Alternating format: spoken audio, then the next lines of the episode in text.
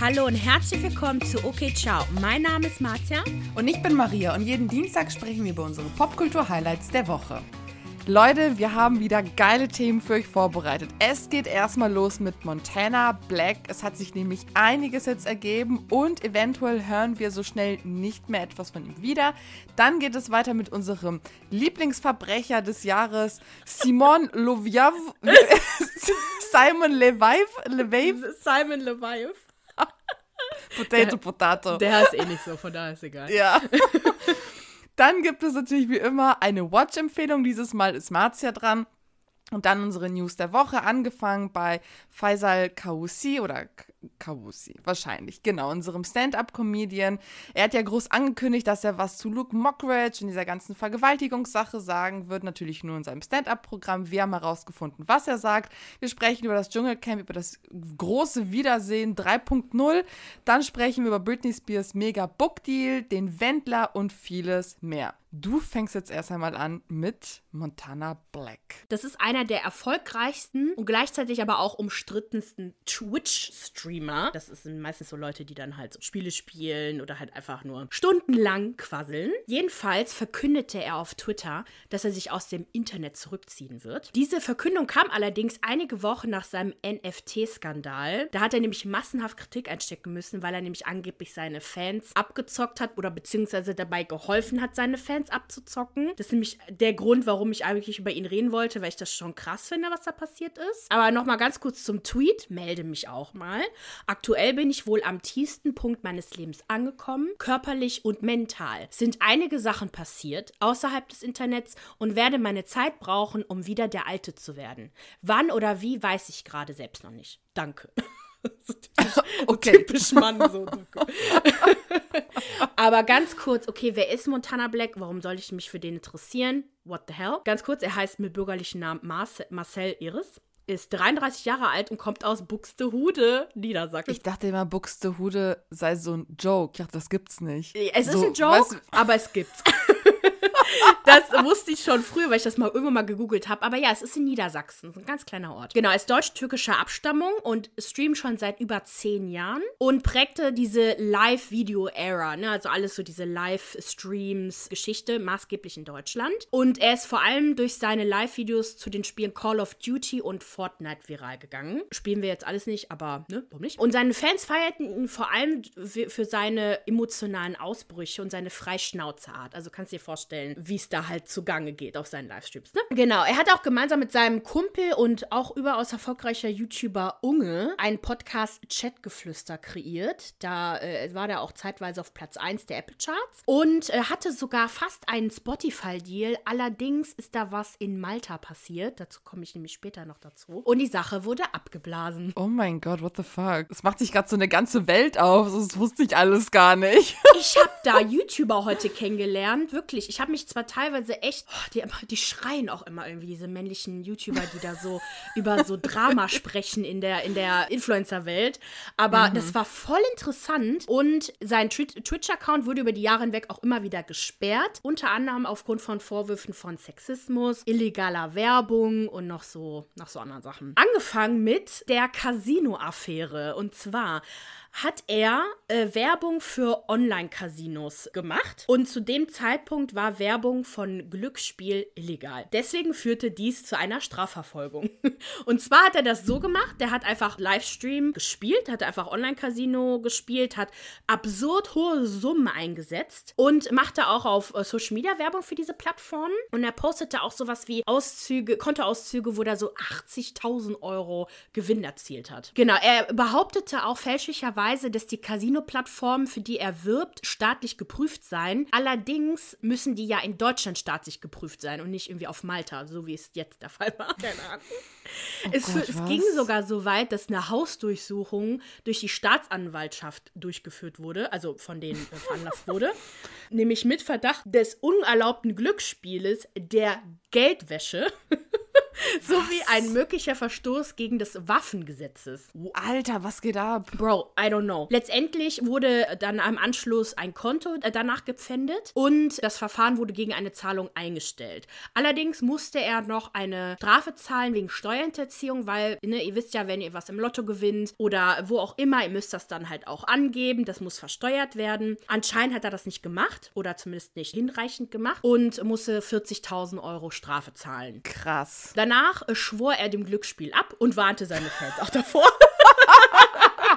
Okay, alles klar. Und, und das ist so ein bisschen so, was ich jetzt herausgelesen habe, so sein Ding. Also er macht was, baut Scheiße, wird bestraft und entschuldigt sich. so ist ja, das kennen wir doch von unserer Trisha Paytas. Das ist doch genauso. Genau, also genau, oh. also ich will, der ist nicht, äh, nichts Besonderes in dein Gehen, das machen genau wirklich alle. Das ist halt eine Sache, gut, kann man, kann man scheiße finden oder nicht, aber darüber könnte ich sogar noch hinwegsehen, aber diese Sexismus-Sachen, äh, das ist irgendwie, irgendwie doof. Also der hat auch, der macht auch manchmal so Sachen wie, vergleicht irgendwie Frauen mit, mit Tieren oder so und naja, gut. Ah, aber ja. eine Sache, die halt ihm halt auch diesen Spotify-Deal gekostet hat, war nämlich die Malta-Story. Und zwar 2020 hat er während eines Malta-Urlaubs live aus seinem Balkon gestreamt. Was macht er? Oh Nimmt Gott. heimlich weibliche Hotelgäste am Pool auf und kommentiert die. Ich sag mal, der denkt auch, was in Malta passiert, bleibt in Malta, ne? Also. ja, gut, aber das hat er ja auch noch aufgenommen und ins Internet gestellt.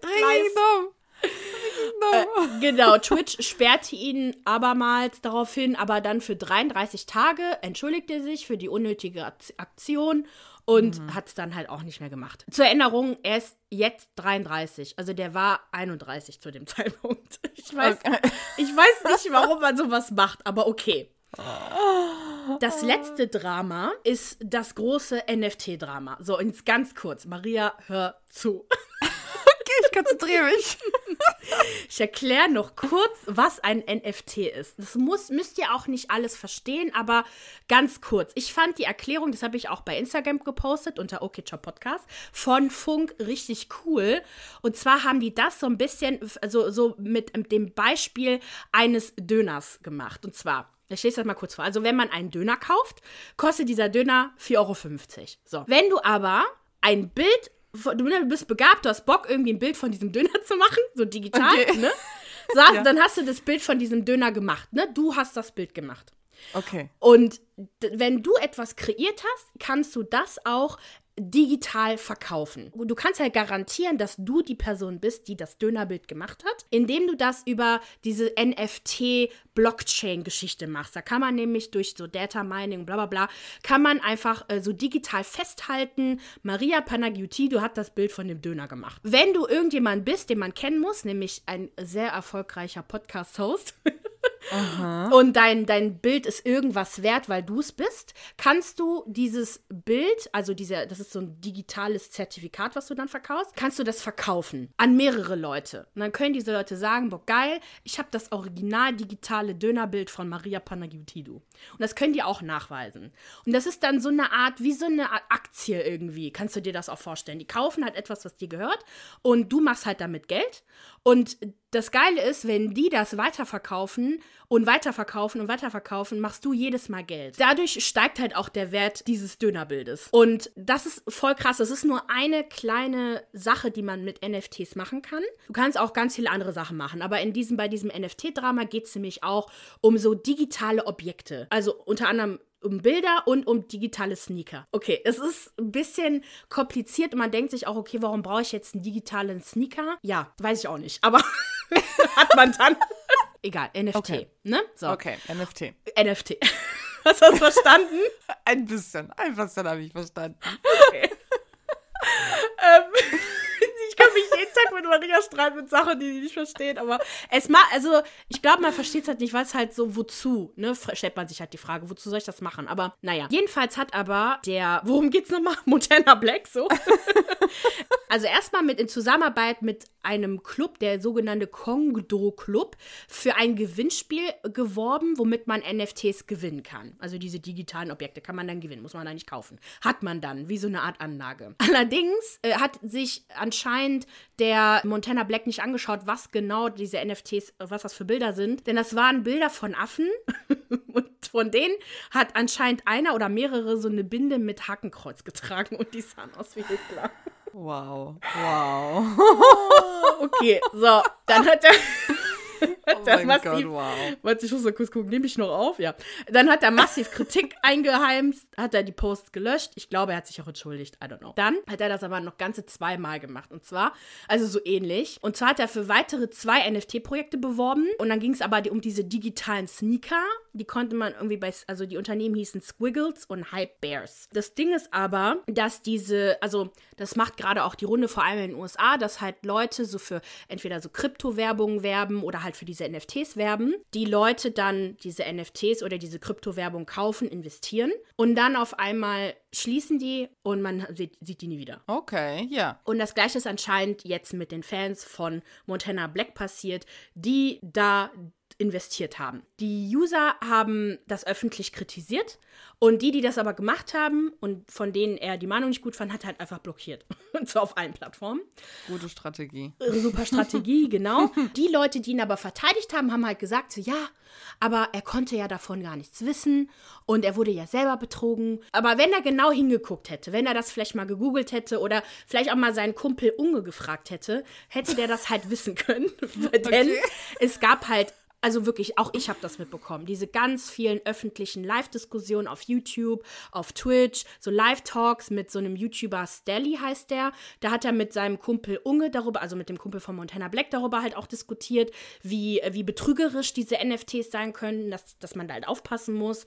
Und halt auch, es gibt so ein, so ein offizielle NFT-Marketplace, OpenSea heißt das. Und auch die haben 80% der NFTs, die es momentan gibt, als betrügerisch eingestuft. Und ich meine auch, dass die auch gegen speziell diese Marken, das müsst ihr mal nochmal recherchieren, don't quote me, auch gegen diese Marken gesagt hat, dass das halt auch betrügerisch ist. Nachdem die ganze Sache dann halt rausgekommen ist, hat, wie er liebevoll so von seinen Fans genannt wird, Monte, angekündigt, äh, aus dem NFT-Game sich rauszuziehen, da man ja nicht wissen könne, welche NFTs jetzt Scam sind, welche nicht.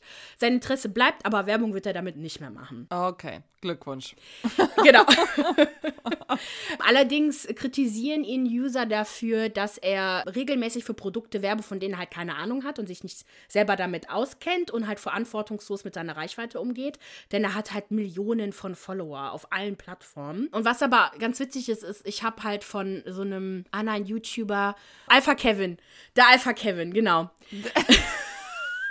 die Namen, ey. Okay, also dieser Alpha Kevin, von dem ich die meisten Infos auch bekommen habe und halt auch vom, vom Spiegel und so weiter, hat einen Audioclip gepostet, wo Montana Black selbst sagt, dass er sich über Influencer aufregt, die Produkte bewerben, von denen sie keine Ahnung haben, die sie selber nicht benutzen, obwohl sie tun, als ob sie es benutzen und warnt halt davor, jedem blind zu folgen. Nur das Ding ist, genau das hat er ja gemacht. Bisschen schwierig. Genau, warum letztendlich Montana Black sich eine Auszeit nimmt, ist halt unklar. Ich finde es nur trotzdem interessant, sich mal anzuschauen, was er alles so gemacht hat in den letzten Jahren. Und vor allem, dass dieses NFT-Drama, das war schon echt groß und könnte wahrscheinlich auch zu Problemen führen, weil letztendlich, es haben halt Leute Geld verloren, ne? Ich weiß nicht wie viel, aber sie haben halt Geld verloren. Vielleicht hängt das damit zusammen, vielleicht äh, ist es aber wirklich etwas Persönliches. Ich wünsche ihm natürlich alles Gute, ne? Aber ich hoffe trotzdem, dass er sich nochmal zu der ganzen Sache äußert und vielleicht auch mal einfach sein Verhalten ändert. Ich frage mich ja, wie kann man so groß sein und einem können so gravierende Fehler passieren? Immer und immer wieder. Macht er das komplett alleine? Hat er niemanden, der ihn unterstützt und der mal kommt, nur mal irgendwie nochmal drüber schaut oder so? Ich verstehe sowas nicht. Dass sowas krasses, wie bei Joe Rogan, ne? also so krasse Dinge passieren und sowas wird einfach hingenommen. Also hat er kein Team, kannst du jetzt nicht beantworten, aber das frage ich mich einfach so. Wo, wo bleibt die Professionalität, die doch eigentlich mit mehr Geld einhergehen sollte? Denn wenn du dich damit selbstständig machen kannst, du hast die finanziellen Ressourcen, das heißt, du kannst theoretisch Leute einstellen, die über sowas schauen. Ich weiß nicht, irgendwie, irgendwie ein Berater, der guckt, okay, ist der Deal so korrekt oder nicht? Ich verstehe das nicht. Ich verstehe auf jeden Fall, warum man äh, sein Verhalten nicht großartig ändert, wenn man halt damit auch bekannt wurde. Ne? mit so dieser Freischnauzeart. Aber halt genau, diese Deals verstehe ich halt auch nicht. Also entweder macht er es halt wirklich nur fürs Geld, dem sind seine Follower egal und der will die halt einfach ausnutzen und dem ist interessiert es nicht, ob die jetzt ausgenutzt werden oder nicht. Oder er ist halt wirklich so naiv und macht halt einfach und denkt halt nicht drüber nach. Aber wie gesagt, er ist halt jetzt 33, er hat auch ein Team, also die haben auf jeden Fall darüber gesprochen, dass sie halt ein Team haben, die ihm bei diesem Chatgeflüster-Podcast unterstützen. Der hat auf jeden Fall ein Team, natürlich. Deswegen verstehe ich das nicht. Genau, entweder ist er naiv oder macht es wirklich nur fürs Geld. Bisschen schwierig. Ich werde das auf jeden Fall weiterverfolgen, weil da so viel Drama noch drin ist in dieser ganzen YouTube-Community. So, wir müssen über den äh, hier den Simon Levivev sprechen, denn es gibt ein Update. Also, wer das noch nicht mitbekommen hat, der Tinder-Schwindler. Ne? Die Netflix-Doku lief ja am oder läuft seit dem 2. Februar auf Netflix und wir haben bereits in unserer 35. Episode darüber gesprochen. Um das nochmal zusammenzufassen, in dieser Doku wird dieser Simon Levive vorgestellt. Yay! Der, uh, der sich als reicher Erbe bzw. Sohn eines Diamanten-Tycoons ausgibt.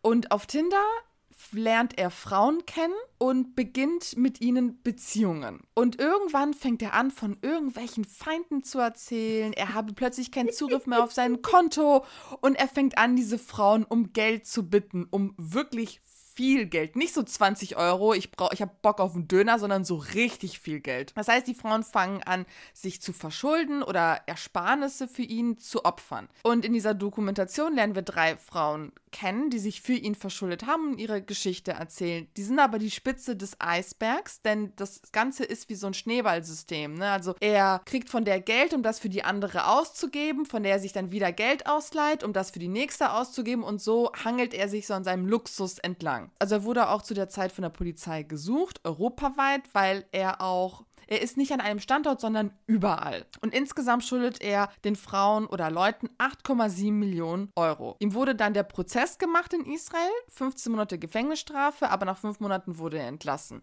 Und man muss auch wissen, diese Dokumentation ist eingeschlagen wie eine Bombe. Über 15 Millionen Mal wurde sie gestreamt. So, dann möchte ich kurz noch über ihn als Person sprechen, um einfach mal bewusst zu machen, was das für ein Verbrecher eigentlich ist. Weil ich finde, die Doku, man hat hat schon, also klar, das ist ein Verbrecher, aber irgendwie war es auch, es wurde viel Witze drüber gemacht und hat es nicht so ernst genommen und haha, hihi. Aber der Typ hat eine Geschichte, die deutlich macht, das ist ein Krimineller. Es fängt 2011 an, wo er angeklagt wird wegen Diebstahl, Fälschung und Betrug. Er habe nämlich gestohlene Schecks eingelöst. Zum Beispiel habe er von einer Familie ein Scheckbuch geklaut, während er auf die Kinder aufpasste. Oder er war wohl irgendwie als Handwerker tätig und hat auch von dort ein Scheckbuch geklaut. Er floh daraufhin aber mit einem gefälschten Pass über Jordanien nach Europa. 2015, weil da beginnt er schon mit seinen komischen, dubiosen Geschichten mit Frauen, wird er dann erstmals festgenommen und wird zu drei Jahre Gefängnisstrafe verurteilt. Er darf aber nach zwei Jahren die Haftstrafe vorzeitig beenden.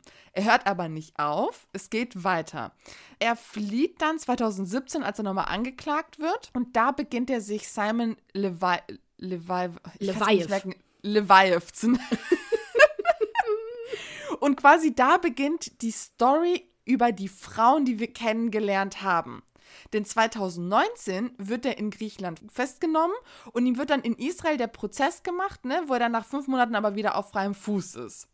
Und dann gab es auch wohl eine Geschichte, die Times oder so hat darüber berichtet, dass er sich 2020 sogar als medizinischer Mitarbeiter ausgab, um frühzeitig an den Covid-Impfstoff zu kommen. Also richtig, richtig krank. Was Alter. jetzt stand.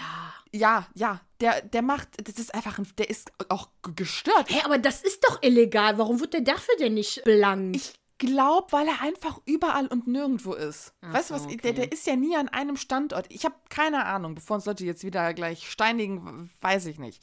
Naja, Stand der Dinge ist, er wurde nach der Dokumentation auf Tinder und weiteren Dating-Apps gebannt. Und man hat auch sein Instagram-Profil. Also Instagram hat sein Profil gelöscht. Er hatte irgendwie so 200.000 Follower oder so. Aber unser Simon, wie wir ihn ja kennen, der gibt nicht auf. Der ist wieder auf Instagram zurück, wenn das sein, wenn das wirklich sein Profil sein sollte, steht nämlich irgendwie Official Instagram-Account, keine Ahnung. Aber was wir wissen ist, sein TikTok-Account, das ist sein richtiges. Und da hat er irgendwie 29.000 Follower. Und er macht halt weiter, wie wir das in der Doku gesehen haben. Also, ne, so Luxusleben technisch. Mit dem Private Jet und Autos und geiles Essen und Luxusklamotten. Und jetzt hat er wohl auch Projekte in Planung. Und zwar möchte er ein Buch schreiben. Er möchte einen Dating-Podcast rausbringen und auch eine eigene TV-Show. Pass auf, pass auf, pass auf. Und er hat sogar eine Talentmanagerin, Gina Rodriguez von Gitoni Inc., keine Ahnung. Und sie selbst sagt, und ich habe jetzt keine Lust gehabt, das zu übersetzen, das kommt jetzt auf Englisch. I was intrigued by the Netflix story. I saw the world's greatest salesman. It left me with a lot of unanswered questions and was very biased. I believe there are two sides to every story and everyone should have the chance to tell their side of the story. Die, die möchte ihm die Möglichkeit geben, sein, seine Seite der Story zu erzählen. Es gibt keine seine Seite der Story. Der ist ein Verbrecher. Ich finde das so geisteskrank. Das ist richtig, richtig gestört. Ey. ja, ja. Also, äh, oh, okay, ja. ich weiß gar nicht, was ich sagen soll. Der ist es ja auch auf Ca Ca Cameo oder so. Ja, habe ich gerade auf. Alter. Genau. Das ist so eine Plattform und auf der kannst du dir Video, personalisierte Video Grußbotschaften von Stars kaufen. Und dort verkauft er zum Beispiel seine Videobotschaften, also persönliche, private, für 300 Dollar und gibt sogar Business-Tipps für 1400 Dollar. Nee, äh, nee, warte, das ist nicht Business, das sind doch Video für Unternehmen. Also quasi so, damit du die wahrscheinlich nutzen darfst öffentlich, oder? Ich habe nur Business, äh, Business-Videos, sowas. Und dachte vielleicht so Business-Tipps habe ich das interpretiert. Ich weiß es nicht. Aber irgendwas keine Ahnung, vielleicht steht er und sagt so, um, ähm, yeah, you have to do this to this. get very famous and rich. Keine Ahnung. Yes. And you have to always have to have enemies, make enemies. oh, hire them. Ey, wirklich so geil. Ja, hier für Deutschland, also ich, mir wurde ein, Sonderangebot anscheinend angezeigt. Oh. 175 Euro, wobei, ich weiß gar nicht, ob das jetzt, vielleicht ist das auch einfach, weil Dollar gerade so schlecht ist. Und 879 Euro für Business. Aber was für Business? Steht da einfach nur Business? Nee, da steht ansprechende Videoinhalte für ihr Unternehmen, ihre Kunden oder ihre Mitarbeiter. Also ich glaube so wirklich, dass man die dann halt nutzen darf, öffentlich oder so. So Motivation. Deswegen dachte ich eher vielleicht oh, so Tipps. du? Weiß ich nicht, aber naja. Äh, da macht er ja voll ein auf Catch Me If You Can. Ne? Da hat ja, am Ende natürlich. auch. Oh, geil. Wer den Film übrigens noch nicht geguckt hat, ich habe den bestimmt zehnmal schon ange angeteasert. Bitte guck den, der ist so toll. Und jetzt gibt es ja auch ein Interview bei der Inside Edition vom 22.02. Also wir nehmen heute am 22.02. auf. Und im Grunde dementiert er natürlich alle Vorwürfe. Er sitzt da auch mit seiner neuen Freundin, einem israelischen Model. Und man fragt sie dann auch so, ja, hat er, die, hat er sich denn bei dir Geld ausgeliehen? Und die so, of course not. Are you crazy? Und ich denke nur so, oh mein. Und dann hat auch die Interviewerin den gefragt, ja, bist du denn wirklich jetzt nun der Sohn eines Diamanten-Tycoons? Der so, nein, das habe ich doch niemals behauptet. Und er sagt auch von sich selbst, das sei der größte Gentleman der Welt, das alles sei frei erfunden und das sei ja schrecklich, was man mit ihm macht. Und du sitzt da und du denkst dir nur so, glaubt er dem, was er, also der, ich glaube, der glaubt seine Geschichte, die er da erzählt. Der spinnt, also eigentlich muss er nie geschlossen, ne? also, sorry, aber ich, ganz ehrlich, ich weiß es nicht. Ich habe ja diesen Vergleich direkt mit äh, äh, hier Anna Sorokin von Inventing Anna, macht man ja auch die ganze Zeit. Und weil, ne, liefen ja auch alle, alle zur selben Woche. Und ich habe mir halt auch Interviews von ihr angeguckt, wo sie nämlich auch gesagt hat: so, hä, nee, ich habe nie gesagt, dass ich äh, das und das gesagt habe und bla bla bla. Und wo ich mir denke, krass. Und das Ding ist aber, sie macht das, finde ich, viel besser als der Simon, weil bei ihr glaubt man das wirklich, weil man ist halt, man hat ja eigentlich nicht unbedingt Beweise, weil es nirgendwo halt geschrieben steht. Bei ihm steht doch das als geschrieben, wir haben das doch gesehen. Das, oder? Ich glaube auch, ja, ja, ja. Der hat doch auch dieses Bild gefälscht. Es gab doch dieses gefälschte Bild mit diesen Eltern, wo er sich doch davor gepackt hat. Genau, richtig. Genau, also deswegen. Bullshit. Deswegen, genau. Und Anna hat das aber, hat aber, glaube ich, immer was anderes erzählt. Aber am Ende des Tages hat sie natürlich auch gelogen Augen. Also, das ist wirklich krass. Die gaslighten uns ohne Ende. Ja, das Schlimme tun sie ist, auch. man findet die teilweise trotzdem irgendwie irgendwo cool. Also, I don't care, sorry. Also, Simon finde ich nicht cool. Sorry, der Typ ist einfach nur Panne. Aber bei Anna, ich glaube einfach, weil, weil sie, glaube ich, Reiche ausgenommen hat und nicht wie Simon. Die hat, der hat ja wirklich ganz normale Leute ausgenommen, so wie du und ich einfach kein Geld haben. Du hast ja auch ne? gesagt, so, du kannst es nicht strafrechtlich verfolgen, dass er jemanden manipuliert hat, für ihn Kredit aufzunehmen. Also es ist halt so. Also es ist, es ist halt schwierig. Also wir hatten halt eine Followerin, die an, also angehende Anwältin ist und die meinte, dass sie so einen ähnlichen Fall schon mal hatte und dass das äh, sehr wohl strafrechtlich verfolgt werden kann. Aber ist halt auch eine Frage, ne? So vielleicht gibt es auch mangelnde Beweise oder auch generell, was so Manipulation angeht, habe ich eh mehr das Gefühl. Also bis auf das eine Mal, wo, das war ja eine ganz schlimme Story mit dieser einen, die ihren damaligen Freund dazu gebracht hat, halt Ach ja, mit dem Suizid, ne, über SMS und so. Genau, Mhm. richtig. Das war halt etwas, was dann schon strafrechtlich verfolgt wurde. Klar, weil am Ende hat jemand sein, sein Leben verloren. Aber hier weiß ich nicht. Ähm, Ich weiß auf jeden Fall, dass wenn man Kredite aufnimmt und man weiß, man kann die nicht zurückzahlen, das ist halt illegal. Und gut, sie, sie haben das halt in dem Glauben gemacht, dass er ihnen halt das Geld zurückzahlt, aber man kann, man kann halt Verarschen nicht strafrechtlich verfolgen, so in dem Sinne. Weil kein Kaufvertrag zustande gekommen ist. Es ist ja ne, keine rechtlich bindenden Versprechungen gemacht worden, ne? Ich finde es einfach krass. Also ich finde einfach alles, es ist absurd. Er macht gerade Geld mit dem, also das ist so heftig. Denn, ja, der nennt sich sogar der Tinder-Schwindler auf Cameo. Ja.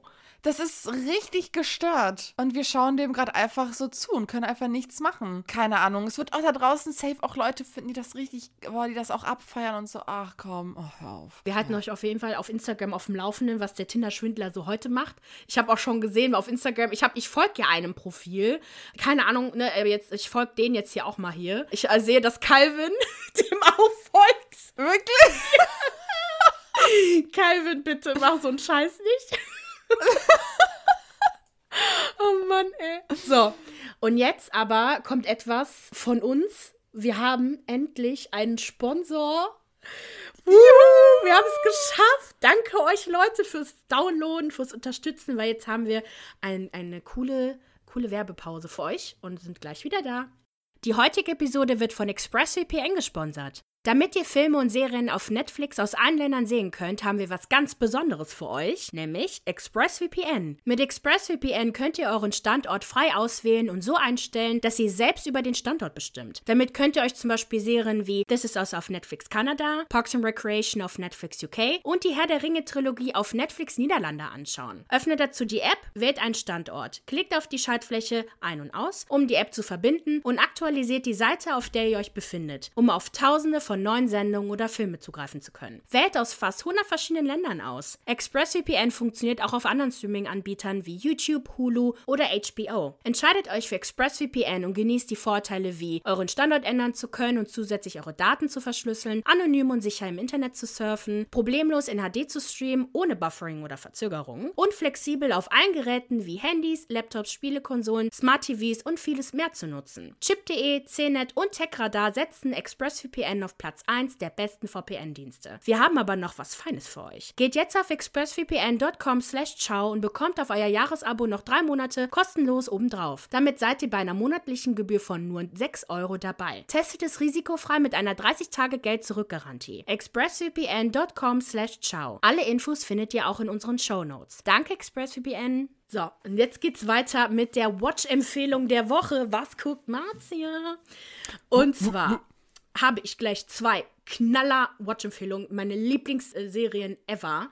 Zwar erstmal Snowpiercer. Staffel 3 läuft gerade auf Netflix. Es lohnt sich aber wirklich, Staffel 1 und 2 zu suchten, weil die Story so krass ist. Also wer die Story noch nicht kennt, es ist eine Science-Fiction-Serie und sie findet in einer dystopischen Welt statt, in der die Welt aufgrund von einem fehlgeschlagenen Experiments, um die Erderwärmung zu stoppen, zurück in die Eiszeit versetzt wurde.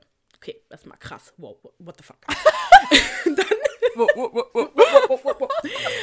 Eine Gruppe von Ingenieuren und der Blender Wilford haben den Zug Snowpiercer kreiert, der speziell für die Temperaturen ent- entwickelt wurde und diejenigen rettet, die sich aber auch ein Zugticket darauf leisten können. Natürlich Classic Dystopian. Genau.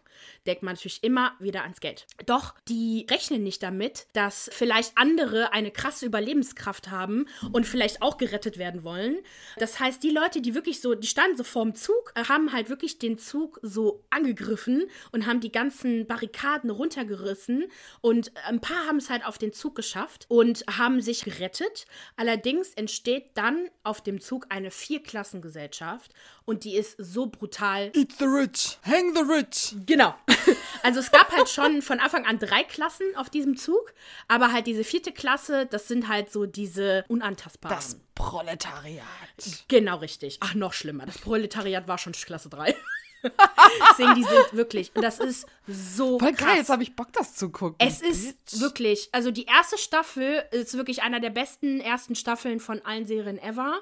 Es ist spannend. Es gibt auch einen Film dazu, der auch so heißt, der ist aber nicht so gut. Genau, aber die Serie ist wirklich krass. Also die erste Staffel handelt also wirklich daran, wie die vierte Klasse überlebt, so wirklich die Strukturen vorgestellt wird und man merkt halt einfach, so anders wie die Struktur im Zug ist, ist die wahre Welt nämlich nicht. Man sieht nämlich, wer nämlich der wahre Feind des Menschen ist, der Mensch selbst. Bäm, Junge. Truth Bomb. Okay. Ich werde immer so aufgeregt, wenn ich Sachen vorstelle, die ich liebe. Dann die zweite Serie, die ich liebe, da läuft nämlich gerade die vierte Staffel oder wird nämlich nächste Woche anlaufen. Die könnt ihr, genau, ganz kurz, Snowpiercer guckt ihr auf, auf Netflix. Killing Eve, meine zweite Serie, guckt ihr auf Amazon Prime, und zwar die ersten drei Staffeln. Und zwar geht es bei Killing Eve um die Auftragsmörderin Villanelle, die ist, die ist gespielt von Jodie Comer, die von einer britischen Agentin, Eve Polestri, gespielt von Sandra Oh, die kennt ihr aus Grey's Anatomy, gejagt wird. Und im Laufe der Zeit entwickeln die beiden aber eine immer stärker werdende Faszination füreinander. Und die Antwort auf die Frage, wer gut und böse ist, wird immer unklarer. Bam. Die Serie ist auch wirklich meine absolute Lieblingsserie. Die ist auch recht brutal, muss man sagen. Aber es ist actionreich, spannend und intensiv zugleich. Würdest du lieben. Ich weiß, die habe ich auch schon auf meiner Liste sehr, sehr lange. Muss einfach mal damit anfangen. Und nur weil jetzt zwei Frauen als Hauptdarstellerin sind, heißt es nicht, dass es so eine typische Frauenserie ist. Männer, ihr würdet das genauso leben. Die drei, die uns zuhören. Die drei das hört wirklich kaum Grüße gehen raus an meinen Freund. Um, um, Einer davon. Danke, Mathis, Kais. Wen haben wir noch, der uns zuhört? Nee, nicht mal der hört zu der. Der hört Otto, so eine Alter. Minute zu, ne? genau. Mein Daddy hört zu, aber der guckt Guck mal, sowas der eh zweite. Nicht. Ja, Der guck mal. Aber der Rest, falls noch ein paar wollt zu hören, wirklich, es ist so, so gut. Beide Serien, Hammer. Zu unserer On-Watch, On-Watch-Empfehlung. Die solltet Oh, ihr ja. nicht angucken. Marzia und ich äh, und unsere Jules waren im Kino. Wir haben uns hier Tod auf dem Nil angeschaut. Okay, also, Tod auf dem Nil, wer kennt die Geschichte nicht? Dieser kleine ähm, Detektiv Hercule Poirot. Poir Poirot. Poirot. genau. Der ist irgendwie in Ägypten und ist so am Chillen und dann plötzlich begegnet er so einem Pärchen, gespielt von dem einen hier Kannibalen. Wie heißt der nochmal? der. Arnie Hammer. Genau. Und die schöne Israelin, die da Superwoman oder so gespielt hat. Gadot. seht, wir haben uns vorbereitet. Und dann trifft er auf die und ja, und dann muss er einen Fall lösen, weil da geht so voll die Intrige ab um das Erbe und eine verrückte Ex-Freundin verfolgt die bis nach Ägypten, denn sie sollte den Kannibalen eigentlich heiraten. Also er ist kein Kannibale in, Nee. im Film, sondern im echten Leben. Nein, Aber es ist ist auch noch auch nicht nicht. bestätigt. Das ist, genau, also der Army Hammer. Der Arme. Trotzdem mal. Mal gut, nicht, dass er uns hören könnte. Gut, dass der nicht deutsch ist, weil wir wären schon längst Sonst hätten wir schon längst Unterlassungsklage. Gut, dass sie eine Rechtsschutzversicherung jetzt haben, aber genau. Also du, also, okay, wir waren insgesamt nicht begeistert, Aber Nee. es war dennoch witzig. Also ich muss sagen, ich hatte Spaß, mir das anzugucken. Ich habe mir sofort danach angeschaut, was es für All-Inclusive-Reisen durch den Nil gibt, weil ich dachte so, hello. Aber es ist leider zu teuer und zu gefährlich. Ich meine, das ist halt eine alte Geschichte von Agatha Christie, ne? Also es ist schon, die Geschichte an sich ist halt Hammer. Es ist halt so, wer zum Beispiel so Filme liebt wie äh, Tod auf dem Orient Express, ähm, so, ne, so eine Who-Done-It-Krimi-Film, wo man halt herausfinden muss, okay, wer ist der Mörder und der Mörder ist in diesem Raum. Es wäre an sich richtig gut gewesen, aber man hat richtig gemerkt, dass da irgendwas nicht stimmt, ne? Also, wir, Maria hat das jetzt schon mehrmals erwähnt, die Kontroverse um Army Hammer äh, war halt auch ein Problem, glaube ich. Die haben, ich meine, versucht, ihn irgendwie rauszuschneiden, haben es dann nicht hingekriegt, weil er ist Wie willst du denn rausschneiden? Er ist der Protagonist. Genau, er ist halt einer der genau, er ist halt einer der Protagonisten und äh, das ging halt auch wirklich nicht und und zudem, ich will jetzt nicht sagen, welchem Kino wir waren und das Kino war super unbequem und ich bin richtig pingelig und ich bin am liebsten einfach im Cinedome in Köln auf meinem Luxussitz, wo ich meine Füße hochheben kann. Es ist so schön da. Es ist wirklich Aber geil. Ja. Maria hat ja. mich gezwungen, den Film zu gucken und wollte Ich meine, wir wollten vorher gucken. Pizza essen gehen bei Butatino Butituno. Ja, Das genau. doch Genau. Und dann war die Zeit nicht richtig, ah, bla bla bla. Das war das letzte Mal. Wir gucken den Film, der gut ist. Aber gut, das hätte, ich wollte den ja auch sehen. Ist schon okay. Der war wirklich, ich fand ihn sehr unterhaltsam. Ja, das stimmt. Sagen. Wir mussten schon echt lachen. Also, aber ich finde, man kann den auch sehr gut zu Hause gucken. Hundertprozentig. Ja. Ja. Alrighty, dann machen wir weiter mit den Promi-News der Woche.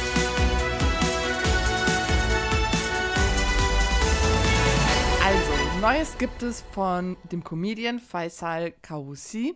Und zwar, wir haben ja kurz mitbekommen und auch darüber gesprochen, dass er ja ein Statement veröffentlicht hatte auf Instagram, in dem er so angeteasert hat, dass er ganz viel Meinung zu der ganzen Luke Mockridge kontroverse Debatte hätte. Er würde aber vorerst die Füße stillhalten und sich dann in seinem neuem Stand-up-Programm diesbezüglich melden. Eine TikTokerin, ich werde sie jetzt nicht nennen, hat dann ein TikTok-Video veröffentlicht. Ich nenne sie nicht, weil ich gesehen habe, dass sie auf Instagram zum Beispiel auf privat geschaltet ist und ich weiß jetzt nicht, ob sie irgendwie, irgendwie Shitstorm oder so abbekommen hat dafür. Who knows? Deswegen werde ich sie jetzt nicht nennen. Und sie hat ein Video auf TikTok hochgeladen, das dann von Maggie Messer, einer Digital Creatorin auf Instagram, gerepostet wurde. Und in diesem Clip sieht man einen Ausschnitt aus dem aktuellen Stand-Up-Programm Politisch Inkorrekt von Faisal. Und dort bezieht er, wie angekündigt, Stellung zu den ganzen Sachen. Er spricht zwar nicht konkret von Mockridge, aber er spricht über das Thema Vergewaltigung und er sagt im Grunde, es sei gefährlich, jeder Frau da draußen zu glauben, denn wenn, sie behaupten, ja, oder behaupten würde, sie sei vergewaltigt worden und generell, wie kann man denn unter solchen Bedingungen mit so einer Angst Frauen noch verführen? Muss man Frauen jetzt eine Einverständniserklärung unterzeichnen lassen oder muss jemand dabei sein, der alles beobachtet? Und wenn sie Widerworte gibt, dann haut man sie K.O. Also ganz komisch.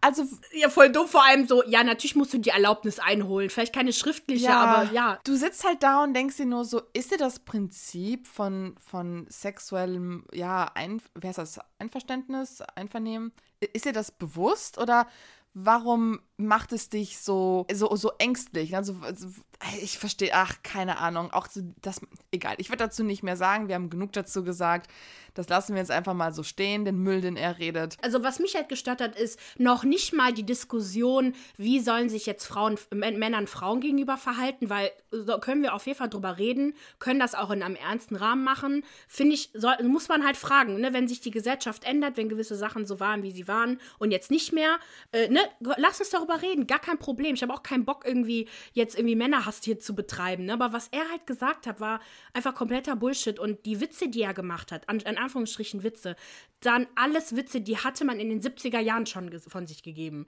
Das war ja nichts Neues. Irgendwie, ja, jetzt wollen Frauen etwa Rechte haben. Oh, müssen wir jetzt auch noch die fragen, wenn wir die verführen wollen? So, ja. Wo liegt das Problem? Ja. Man muss nicht alles fragen. Klar gibt es eine Situation, wo man vielleicht einfach mal Leidenschaft äh, hat, hat einen überkommen. Aber das ist ja nicht das, wovon man spricht. Man spricht ja wirklich von sexueller Nötigung, Vergewaltigung und wirklich von krassen Sachen. Das war so dumm einfach. Genau das. Ach, naja. Der Wendler ist back mit einem Äh, mal wieder seltsam Thema.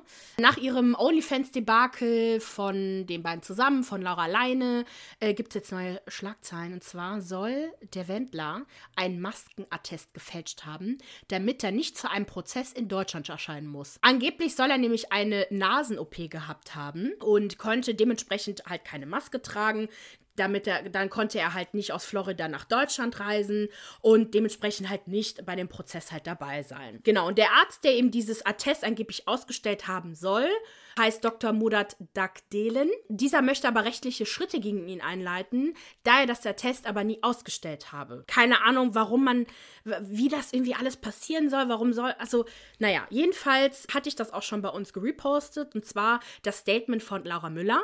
Die hat sich nämlich zu Wort gemeldet, hat sich richtig darüber aufgeregt, über die ganzen Schleimer, Schmarotzer und Stalker. Äh, betont, dass Michael äh, das Dokument nicht gefälscht habe, dass sie sogar dabei war, als er das Attest ausgestellt hat und dass er, und dann war die irgendwie sauer, dass er seine Schweigepflicht gebrochen hat. Und dann denke ich mir auch sehr gut, aber ich meine, er muss ja was sagen, wenn er, wenn man ihm fälschlicherweise etwas ja, unterstellt, natürlich. dann hat das ja nichts mehr mit der Schweigepflicht zu tun. Und also hier, das ist, ach, das ist so, so kompliziert und so komisch. Also, man würde dem Wendler das ja zutrauen, dass er sowas fälscht, ne? Weil äh, vertrauenserregend war da jetzt nicht in letzter Zeit, ne? genau, also ich bin auf jeden Fall gespannt, was passieren wird. Ich meine, steht jetzt also Wendlers Wort gegen dem Wort von dem Arzt, aber oh, I'm just over. Ach, ich auch. Wirklich, dieser, ganz ehrlich, das ist ein Schmarotzer und das ist ein Schleimer und es reicht einfach. Und bitte, können wir irgendwie eine Petition äh, einleiten, in der wir die Laura da rausbekommen, denn sie ist wirklich brainwashed as fuck und es tut mir so leid, dass sie mit so einem widerlichen Wicht zusammen ist. Ciao, Kakao. So, und jetzt Ja. geht's weiter und zwar mit dem Dschungelcamp Wiedersehen, denn das reicht auch jetzt langsam. Es reicht. Es reicht. Ich bin auch so drüber. ich kann nicht mehr. Und ich fasse es jetzt wirklich kurz zusammen, liebe Freunde. Also, im Grunde geht's los. Tara versus Philipp. Der Instagram-Beef geht da weiter. Haben sie geknutscht? Hatte Tara eine Tür zu ihrem Schlafzimmer? Und was hat Serkan mitbekommen? Who the fuck knows? Also, weißt du, dann fangen die an, sich zu drohen. Und ich zeig meine Chatverläufe. Nein, ich zeig meine Chatverläufe. Ich denke mir nur so, haltet doch beide eure Fressen. Verdammt nochmal. es reicht. Also, was ist denn jetzt die Mo also was ist rausgekommen? Nichts, nichts ist rausgekommen. Im Grunde drehen die sich im Kreis und man, man ist total verwirrt, wenn man sich denkt, okay, wer sagt jetzt die Wahrheit? Aber naja, und dann geht's weiter mit Alle versus Anushka. Anushka ist so, wie sie immer ist, schlecht gelaunt, sie sieht nichts ein und alle sind natürlich wütend auf sie. Anscheinend gab es aber eine Versöhnung zwischen ihr, Linda und Tara, die sind miteinander ganz cool. Dann geht's weiter, also das, was ich spannender fand, war das Debakel zwischen Linda und Erik. Anscheinend war das wohl so, dass nach, weiß ich nicht, nachdem die letzte Folge gedreht wurde, keine Ahnung, und die haben ja noch eine Zeit lang in Südafrika miteinander verbracht. Erik hat wohl mit niemandem mehr gesprochen, weil seine Frau ihm erzählt hatte, dass es krasse Lästerattacken von Seiten Lindas, Taras und Jasmins gegen ihn, gegenüber ihm gab. Sie hätten ihn als Wichser bezeichnet, Arschloch und so weiter und so fort. Und Linda hat das nicht auf sich sitzen lassen und meinte so, okay, ganz ehrlich, what the fuck, warum erzählt deine Frau sowas, wenn wir uns eigentlich Tage vorher richtig gut verstanden haben, ich mit den Kindern gespielt habe. Und dann hat sich dann seine Frau, die im Publikum saß, zu Wort gemeldet. Und das Einzige, was sie sagen konnte, ist ja, in dem Busch, Buschfunk-Telefon da hast du doch das gesagt. Und Linda war so, ja, da habe ich was gesagt, weil da gab es Streit. Und was habe ich danach gesagt, nachdem wir uns vertragen hatten? Konnte sie aber nichts darauf sagen. Und da habe ich so eine fishy Geschichte gerochen, wo ich dachte, hm, hat seine Frau irgendetwas erzählt, um nochmal Unmut oder Unruhe. Fand ich ganz, ganz, ganz komisch, die ganze Nummer. Ja, im Grunde warf Linda Erik halt vor, du machst eine Show, so wie ich das von Anfang an vermutet habe. Du bist in eine Agenda hier reingekommen, am Ende hast du auf uns alle geschissen, du hast einfach nur dein Ding abgezogen und dann äh, war das auch irgendwie erledigt, weil irgendwie Hartwig und Sidlo hatten irgendwie keinen Bock, dem zuzuhören. Und am Ende gab es dann noch so ein Abschiedsvideo für Hartwig, ne, nach so und so vielen Jahren, weiß der Geier wie vielen. Es war total emotional und alle haben geweint. Und das Kapitel Dschungelcamp 2022 ist damit abgeschlossen. Wir müssen auch nicht weiter drüber reden. Nächste News, komm.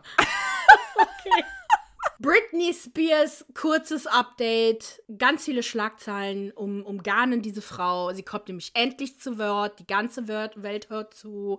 Sie hat, erstmal kam raus, sie hat einen Brief von zwei US-Kongressmitgliedern aus dem House of Representative bekommen, um ihre Geschichte dort zu erzählen. Okay, übertreib, okay. Mhm. Voll krass. Sie hat allerdings noch nicht durchleuchten lassen, ob sie das jetzt, äh, die Einladung jetzt annehmen wird oder nicht bleibt abzuwarten.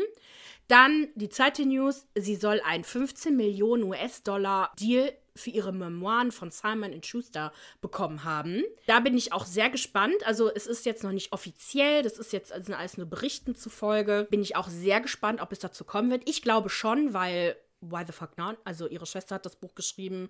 Alle haben ihre Meinung und ich glaube, es wird auf jeden Fall in der Zeit, dass Britney ihre Meinung jetzt einfach mal kundgibt. Dann äh, gibt sie auf Instagram bekannt, dass sie halt ready ist, das Leben aber am Schopfe zu packen und ihre, äh, sie scheint auch ihre Karriere neu entfachen zu wollen, denn wir haben ja mitbekommen, dass es eventuell ein neues Lied von ihr gibt. Get Naked äh, soll das nämlich heißen und also. Äh, ganz kurz mit diesem Get Naked. Was meinst du, dass es ein neues Song ist? Weil ich kenne das Lied. Das ist doch von Blackout oder was ist das? Also so wie sie das geschrieben hat, hat sich das angehört, als ob sie zumindest neue Musik produzieren wollen würde. Vielleicht ist es nicht das Lied, das müsste ich nochmal anschauen, aber so wie sie es geschrieben hat, meinte sie, das sei das neue Lied. Aber. Aber ich genau, this is the tease of what's to come. My song Get Naked. Ja, okay, es ist wirklich verwirrend geschrieben.